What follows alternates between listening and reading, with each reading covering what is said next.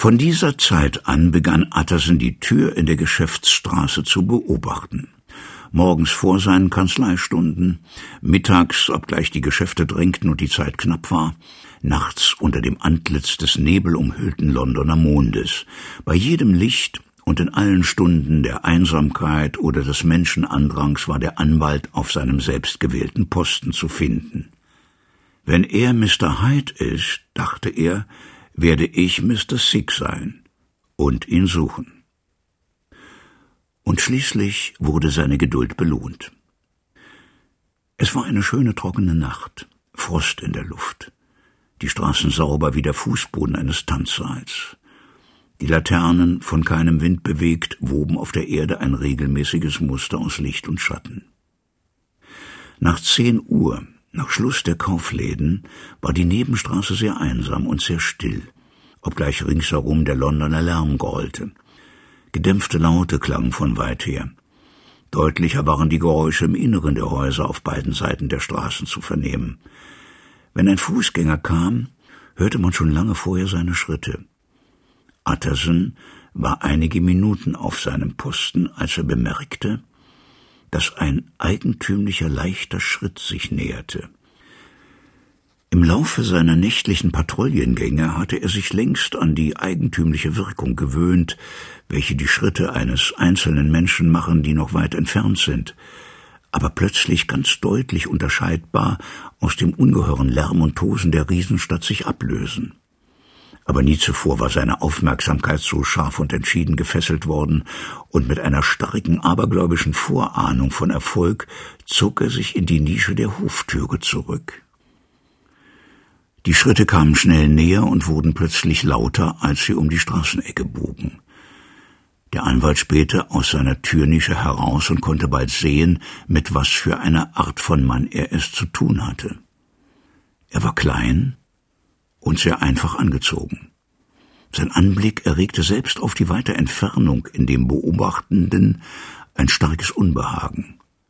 Der Mann ging gerade auf die Tür zu, quer über den Fahrdamm, um Zeit zu sparen, und auf den letzten Schritten zog er einen Schlüssel aus der Tasche, wie es jemand macht, der nach Hause kommt.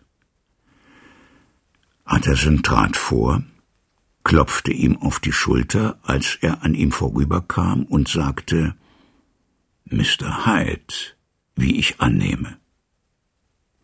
Hyde fuhr zurück, indem er mit einem zischenden Laut den Atem einzog. Aber sein Schreck dauerte nur einen Augenblick, und obgleich er dem Anwalt nicht ins Gesicht sah, antwortete er kühl und gefasst Das ist mein Name, was wollen Sie? Ich sehe, Sie wollen gerade hier hineingehen, erwiderte der Anwalt. Ich bin ein alter Freund von Dr. Jekyll, Utterson in der Gaunt Street. Sie müssen meinen Namen gehört haben. Und da ich Sie gerade treffe, dachte ich, Sie könnten mich einlassen. Sie werden Dr. Jekyll nicht zu Hause finden, er ist ausgegangen, antwortete Hyde und steckte den Schlüssel ins Schloss. Und dann fragte er plötzlich, aber ohne dabei aufzublicken, Wie haben Sie mich erkannt? Zunächst, sagte Utterson, würden Sie mir Ihrerseits einen Gefallen erweisen? Mit Vergnügen. Was wünschen Sie? Würden Sie mich Ihr Gesicht sehen lassen? fragte der Anwalt. Hyde schien zu zögern. Dann aber, wie wenn er sich's plötzlich überlegt hätte, drehte er sich mit trotziger Miene um, und die beiden starrten einander ein paar Sekunden lang fest an. Jetzt werde ich Sie wiedererkennen, sagte Utterson. Das wird vielleicht von Nutzen sein. Ja, antwortete Hyde. Es ist ganz gut, dass wir uns getroffen haben, und apropos, Sie sollten meine Adresse haben. Und er nannte eine Hausnummer in einer Straße in Soho. Gütiger Gott, dachte Utterson, sollte auch er an das Testament gedacht haben? Aber er behielt seine Gefühle für sich und brummte nur etwas, als der andere die Adresse nannte. Und nun, sagte dieser, woher kannten Sie mich? Aufgrund einer Beschreibung. Von wem? Wir haben gemeinsame Freunde. Gemeinsame Freunde, echote Hyde etwas heiser. Wer denn? Jekyll zum Beispiel, sagte der Anwalt. Nichts hat er Ihnen gesagt, rief Hyde und wurde rot vor Ärger. Ich hätte nicht gedacht, dass Sie lügen. Oho, rief Utterson, Sie vergreifen sich im Ton. Der andere brach in ein lautes, höhnisches Lachen aus, hatte im nächsten Moment mit außerordentlicher Schnelligkeit die Tür aufgeschlossen und war im Haus verschwunden. Der Anwalt stand noch eine Weile, nachdem Hyde ihn verlassen hatte, auf derselben Stelle, ein Bild der Unruhe. Dann begann er langsam die Straße hinaufzugehen, wobei er alle paar Schritte stehen blieb und sich an die Stirn griff, wie ein Mensch, der vollkommen ratlos ist. Das Problem, mit dem er sich im Gehen beschäftigte, gehörte zu jenen, die selten gelöst werden. Hyde war blass und wie ein Zwerg gewachsen. Er machte den Eindruck eines Krüppels, obgleich man eine bestimmte Missbildung nicht hätte benennen können. Er hatte ein widerwärtiges Lächeln. Er hatte sich dem Anwalt gegenüber mit einer Art mörderischer Mischung aus Scheu und Schamlosigkeit benommen, und er sprach mit heiserer, flüsternder, etwas gebrochener Stimme. Dies alles waren Eigenschaften, die gegen ihn sprachen. Aber selbst alle diese Eigenschaften zusammen konnten das ihm bis dahin unbekannte Gefühl von Ekel, Abscheu und Furcht nicht erklären, womit Utterson ihn betrachtete. Es muss noch etwas anderes da sein, sagte sich der Gentleman in seiner Ratlosigkeit. Ja, es ist noch etwas anderes da. Wenn ich nur einen Namen dafür finden könnte. Gott behüte mich. Der Mann hat kaum etwas Menschliches an sich. Er hat etwas, wie soll ich sagen, Steinzeitliches, etwas von einem Höhlenmenschen. Oder ist es die bloße Ausstrahlung einer verfaulten Seele, die durch ihre irdische Hülle hindurchdringt und sie entstellt? Das Letzte wird es wohl sein. Denn ach, mein armer alter Mr. Jekyll, wenn ich jemals das Zeichen des Satans auf einem Gesicht gesehen habe, dann auf dem deines neuen Freundes. Gleich um die Ecke der Nebenstraße lag ein Platz, von alten schönen Häusern umgeben, die jetzt aber heruntergekommen waren und in einzelnen Stockwerken und Zimmern an Leute aller möglichen Stände vermietet wurden. Landkartenstecher, Baumeister, zweifelhafte Rechtsanwälte und Agenten dunkler Unternehmungen. Eines von diesen Häusern indessen, und zwar das zweite von der Ecke, wurde immer noch nur vom Besitzer allein bewohnt, und vor der Tür dieses Hauses, das unverkennbar nach Reichtum und Behaglichkeit aussah, obgleich es jetzt abgesehen von den Halbbogenfenstern über der Haustür in tiefem Dunkel lag, vor diesem Hause blieb Utterson stehen und klopfte. Ein gut gekleideter älterer Diener öffnete die Tür. Ist Dr. Jekyll zu Hause, Poole? fragte der Anwalt. Ich will nachsehen, Mr. Utterson, sagte Poole, indem er während des Sprechens den Besucher in eine große behagliche Halle mit niedriger Decke und mit Fliesenfußboden führte, die im Landhausstil von einem hellen, offenen Kaminfeuer erwärmt und mit kostbaren Eichenschränken ausgestattet war. Wollen Sie hier am Feuer warten, Sir? Oder soll ich Ihnen im Esszimmer Licht machen? Nein, hier, danke, sagte der Anwalt und er trat näher an das Feuer und lehnte sich an das hohe Kamingitter. Diese Halle, in der er jetzt allein war, war der Lieblingsraum seines Freundes, des Doktors, und Utterson selbst pflegte ihn als das behaglichste Zimmer in ganz London zu preisen. An diesem Abend aber fühlte er einen Schauder. Schwer lastete Heids Gesicht auf seiner Erinnerung. Er fühlte, was ihm selten geschah, einen Ekel und Abscheu vor dem Leben, und in seiner trüben Stimmung war es ihm, wie wenn er in dem flackernden Feuerschein, an den blanken Schränken und in dem unruhigen Spiel des Schattens auf der Zimmerdecke eine Drohung läse. Er schämte sich selbst seiner Erleichterung, als Poole bald zurückkam und ihm meldete, Dr. Jekyll sei ausgegangen. Ich sah Mr. Hyde in die Tür zum alten Anatomiesaal hineingehen, Poole, sagte er. Ist das in Ordnung, wenn Dr. Jekyll nicht zu Hause ist? Vollkommen in Ordnung, Mr. Utterson, antwortete der Diener. Mr. Hyde hat einen Schlüssel. Ihr Herr scheint ein recht großes Vertrauen in diesen jungen Mann zu setzen, Poole, sagte der Anwalt nachdenklich. Jawohl, Sir, das tut er auch. Wir sind alle angewiesen, ihm zu gehorchen. Ich glaube nicht, dass ich Mr. Hyde jemals hier getroffen habe, fragte Utterson weiter. Oh, gewiss nicht, Sir. Er speist niemals hier, antwortete der Bediente. Wir sehen tatsächlich sehr wenig von ihm auf dieser Seite des Hauses. Meistens kommt und geht er durch das Laboratorium. Na, gute Nacht, Poole. Gute Nacht, Mr. Utterson. Und der Anwalt machte sich mehr als schweren Herzens auf den Heimweg. Armer Henry Jekyll, dachte er. Ich müsste mich sehr täuschen, wenn er nicht in ernsten Schwierigkeiten steckt. Stimmt, in seiner Jugend war er wild. Lange her, aber Gottes Gesetz hat keine Klauseln für Verjährung. Ja, das wird es sein. Der Schatten irgendeiner alten Sünde, der fressende Krebs einer verheimlichten Schande. Und jetzt, nach Jahren, nachdem das Gedächtnis den Fehltritt schon vergessen, die Eigenliebe ihn verziehen hat, kommt die Strafe. Pede Claudo.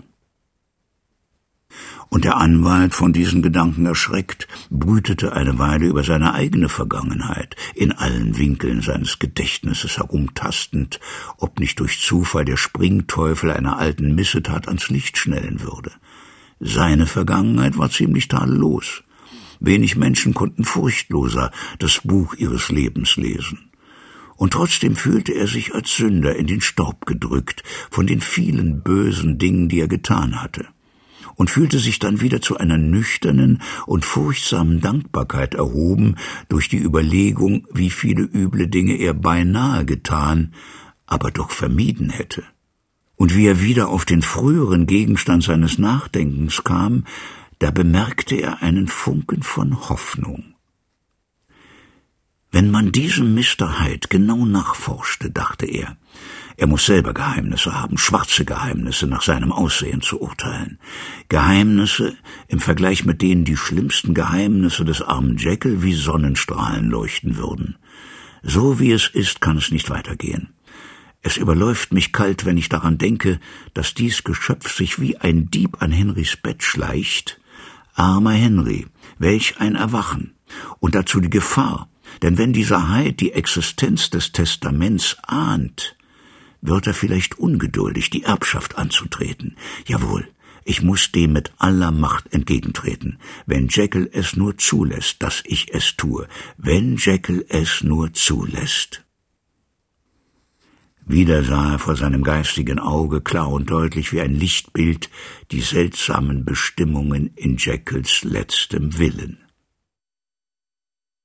Dr. Jekyll ist die Ruhe selbst. Es traf sich gut, dass vierzehn Tage später der Dr. Jekyll eine von seinen angenehmen kleinen Tischgesellschaften gab. Fünf oder sechs alte Kumpane waren eingeladen, lauter kluge, angesehene Männer, die einen guten Wein zu schätzen wussten. Utterson wusste es so einzurichten, dass er noch da blieb, als die anderen gingen.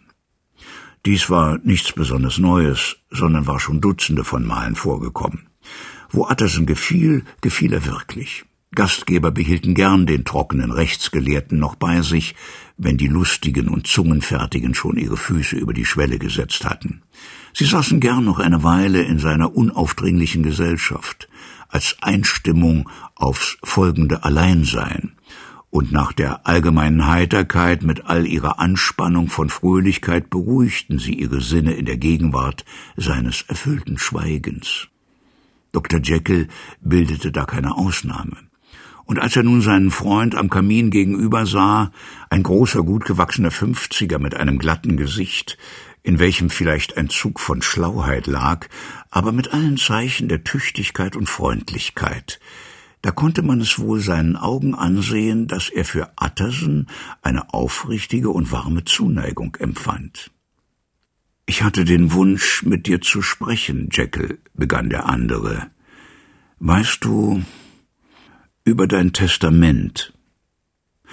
Ein scharfer Beobachter hätte bemerken können, dass dieser Gesprächsgegenstand unerwünscht war. Aber der Doktor sagte mit anscheinender Leichtigkeit, äußerlich ganz heiter, Armer Attersen, du hast Unglück, dass du so einen Klienten hast. Ich sah niemals einen Menschen so verstört wie dich, als du meinen letzten Willen beglaubigen musstest. Es sei denn dieser in Pergament eingebundene Pedant Lenjen in seinem Entsetzen über meine wissenschaftlichen Hexereien, wie er es nannte. Oh, ich weiß, er ist ein guter Kerl, du brauchst nicht die Stirn zu runzeln. Ein ausgezeichneter Bursch und ich habe schon lange die Absicht, wieder öfter mit ihm zu verkehren. Aber einen Eselsound eingebundener Pedant ist er bei alledem. Ein unwissender, lärmmachender Pedant. Ich bin niemals von einem Menschen so enttäuscht gewesen wie von Lenjen. Du weißt, ich habe es niemals gebilligt, fuhr Atterson unbarmherzig in seinem Gedankengang fort, ohne sich um das neue Thema zu bekümmern. Mein Testament, ja gewiss, das weiß ich sagte der Doktor, ein kleines bisschen scharf. Das hast du mir ja gesagt. Gut, ich sage es dir heute noch einmal, sagte der Anwalt. Ich habe etwas über den jungen Hyde erfahren. Das breite, schöne Gesicht Dr. Jekylls wurde bleich bis in die Lippen, und in seine Augen kam etwas Finsteres. Ich möchte hierüber nichts mehr hören, sagte er. Ich dachte, wir hätten abgemacht, dass wir über diese Sache nicht mehr sprechen wollen. Was ich hörte, war scheußlich, sagte Atterson. Ich kann meinen letzten Willen nicht ändern. Du verstehst meine Lage nicht, erwiderte der Doktor, offenbar etwas verlegen. Ich bin in einer peinlichen Lage, Atterson. Ich befinde mich da in einer seltsamen Lage, in einer sehr seltsamen Lage. Es ist eine von jenen Geschichten, die sich durch Reden nicht besser machen lassen. Jekyll, du kennst mich. Ich bin ein Mann, auf den man sich verlassen kann. Vertraue mir. Schütte mir dein Herz aus. Und ich bezweifle nicht, dass ich dir aus dieser Lage heraushelfen kann. Mein guter Atterson, sagte der Doktor. Es ist sehr lieb von dir, es ist ungeheuer lieb von dir, und ich finde kaum Worte, dir meinen Dank dafür auszusprechen. Ich glaube dir vollkommen, ich würde dir mehr als irgendeinem anderen lebenden Menschen, ja sogar mehr als mir selber vertrauen, wenn ich die Wahl hätte. Aber es ist wirklich nicht das, was du dir in deiner Fantasie ausmalst. Es ist nicht so schlimm, und nur um dein gutes Herz zu beruhigen, will ich dir eins sagen. Ich kann mir Herrn Heid in jedem Augenblick vom Halse schaffen, sobald ich will.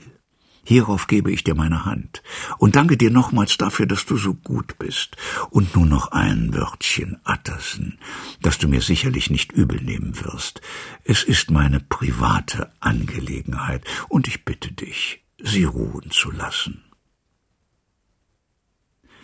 Attersen sah in das Kaminfeuer und dachte einen Augenblick nach.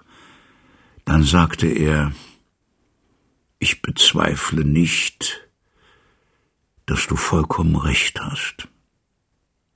Und stand auf. Schön. Aber da wir einmal auf diese Geschichte gekommen sind und hoffentlich zum letzten Mal, sagte der Doktor noch, so wäre es mir lieb, wenn du Folgendes begreifst. Mir ist der arme Heid ein wirkliches Anliegen. Ich weiß, dass du ihn gesehen hast. Er sagte mir das. Und ich fürchte, er war unhöflich gegen dich. Aber ich nehme aufrichtig großen, sehr großen Anteil an dem jungen Mann. Und wenn ich aus dieser Welt hinweggenommen werde, Attersen, so bitte ich dich herzlich, dich seiner anzunehmen, damit er zu seinen Rechten kommt. Ich bin überzeugt, du würdest das tun, wenn du alles wüsstest und es würde mir eine Last von der Seele nehmen, wenn du mir dies versprechen wolltest. Ich kann nicht behaupten, dass er mir jemals gefallen wird, sagte der andere. Das verlange ich auch nicht, sagte Jekyll in bittendem Ton und legte dabei seine Hand auf den Arm des anderen. Ich verlange nur Gerechtigkeit. Ich bitte dich, ihm um meinetwillen zu helfen wenn ich nicht länger hier bin. Atterson stieß einen Seufzer aus, den er nicht unterdrücken konnte, und sagte Gut, Ich verspreche es dir. Der Mordfall Carew Fast ein Jahr später, im Oktober Mitte der 1880er Jahre, wurde London durch ein Verbrechen von außergewöhnlicher Grausamkeit in Aufregung versetzt, das aufgrund der hohen gesellschaftlichen Stellung des Opfers noch zusätzlich Aufmerksamkeit erregte. Die wenigen bekannten Einzelheiten waren furchterregend. Ein Dienstmädchen, das sich in einem Hause nicht weit von der Themse allein befand, war ungefähr um elf Uhr in ihr Schlafzimmer hinaufgegangen. Obwohl einige Stunden später die City in dichten Nebel gehüllt lag, war der Himmel in dieser frühen Nachtzeit wolkenlos, und die schmale Gasse, auf die das Fenster des Dienstmädchenzimmers hinausging, vom Vollmond hell erleuchtet. Das Mädchen war, wie es schien, romantisch veranlagt, denn sie setzte sich auf ihren Koffer, der unmittelbar unter dem Fenster stand, und versank in eine Träumerei. Nie, so sagte sie jedes Mal, wenn sie ihre Erlebnisse erzählte unter Tränen, hätte sie sich so in Frieden mit allen Menschen gefühlt und freundlicher von der Welt gedacht. Und wie sie so saß, bemerkte sie einen schönen alten Herrn mit weißen Haaren, der sich in der Gasse näherte und ihm entgegengehend einen anderen, sehr kleinen Herrn, auf den sie zunächst weniger achtete. Als die beiden Herren in Hörweite kamen, gerade unmittelbar unter dem Fenster des Mädchens, machte der Ältere eine Verbeugung und sprach den anderen auf sehr liebenswürdige und höfliche Weise an. Es schien sich dabei um nichts besonders Wichtiges zu handeln. Aus seinen Handbewegungen ging anscheinend hervor, dass er sich nur nach dem Weg erkundigte. Aber der Mond beschien sein Gesicht, als er sprach, und das Mädchen hatte ihre Freude daran, dieses Gesicht zu beobachten. Es strahlte eine so unschuldige, etwas altmodische Herzensgüte davon aus, Zugleich aber lag auch etwas gewissermaßen Erhabenes darauf, wie ein Ausdruck von wohlbegründeter Selbstzufriedenheit. Plötzlich fiel ihr Blick auf den anderen, und sie erkannte in ihm zu ihrer Überraschung einen gewissen Mr. Hyde, der ihren Herrn einmal besucht und gegen den sie sofort eine Abneigung empfunden hatte. Er hielt in seiner Hand einen schweren Stock, mit welchem er Hiebe in die Luft schlug aber er antwortete kein einziges Wort und schien mit schlecht verhohlener Ungeduld den alten Herrn anzuhören. Und dann bekam er ganz plötzlich einen furchtbaren Wutanfall, stampfte mit dem Fuß auf, schwang seinen Stock und stürzte, so beschrieb das Mädchen es, wie ein Wahnsinniger vorwärts. Der alte Herr trat mit einem Ausdruck höchster Überraschung und gleichzeitig offenbar etwas beleidigt einen Schritt zurück, da verlor dieser Mr. Hyde auf einmal alle Selbstbeherrschung und schlug ihn zu Boden. Und im nächsten Augenblick trat er mit einer affenähnlichen Wut sein Opfer unter die Füße und ließ einen Sturm von Hieben auf ihn herniederhageln, unter denen die Knochen hörbar zerschmettert und die Glieder auf dem Pflaster hin und her geworfen wurden. Bei diesem grässlichen Anblick und diesen furchterregenden Lauten fiel das Mädchen in Ohnmacht. Es war zwei Uhr, als sie wieder zu sich kam und nach der Polizei rief. Der Mörder war längst verschwunden, aber sein Opfer lag mitten in der kleinen Gasse auf eine ungeheuerliche Weise verstümmelt. Der Stock, mit dem die Untat vollbracht war, obgleich von selten hartem, schweren Holz, war von der Gewalt der in sinnloser Wut geführten Hiebe mitten entzwei gebrochen und die eine zersplitterte Hälfte war in den nahen Rinnstein gerollt, die andere hatte der Mörder ohne Zweifel mitgenommen. Eine Geldbörse und eine goldene Uhr wurden in den Kleidern des Erschlagenen gefunden, aber keine Karten oder Papiere, außer einem versiegelten und mit der Marke beklebten Brief, den er wahrscheinlich nach der Post hatte bringen wollen und der den Namen und die Wohnung von Mr. Utterson aufwies. Dieser Brief wurde dem Anwalt am nächsten Morgen übergeben, bevor er aufgestanden war. Und kaum hatte er ihn gesehen und die näheren Umstände vernommen, so schob er mit besorgter Miene die Oberlippe vor und sagte, ich will nichts dazu sagen, bevor ich die Leiche gesehen habe. Es ist womöglich eine sehr ernste Sache. Haben Sie die Güte zu warten, während ich mich anziehe.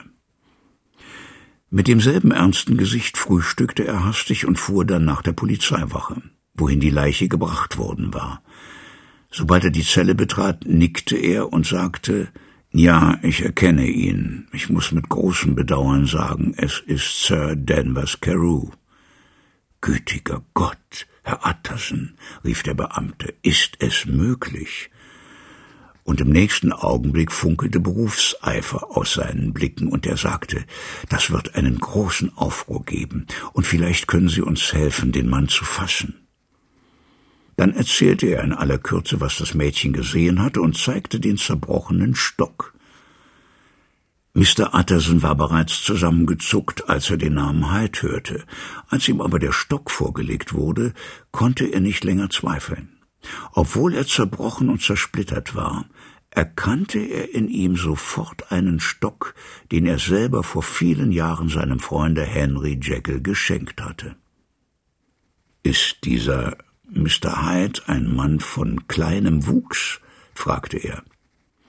Auffallend klein und mit einem auffallend gemeinen Gesichtsausdruck, so beschreibt ihn das Mädchen, sagte der Beamte. Utterson dachte einen Augenblick nach, dann hob er den Kopf und sagte, wenn Sie mich in meinem Wagen begleiten wollen, so kann ich Sie, glaube ich, nach seiner Wohnung bringen.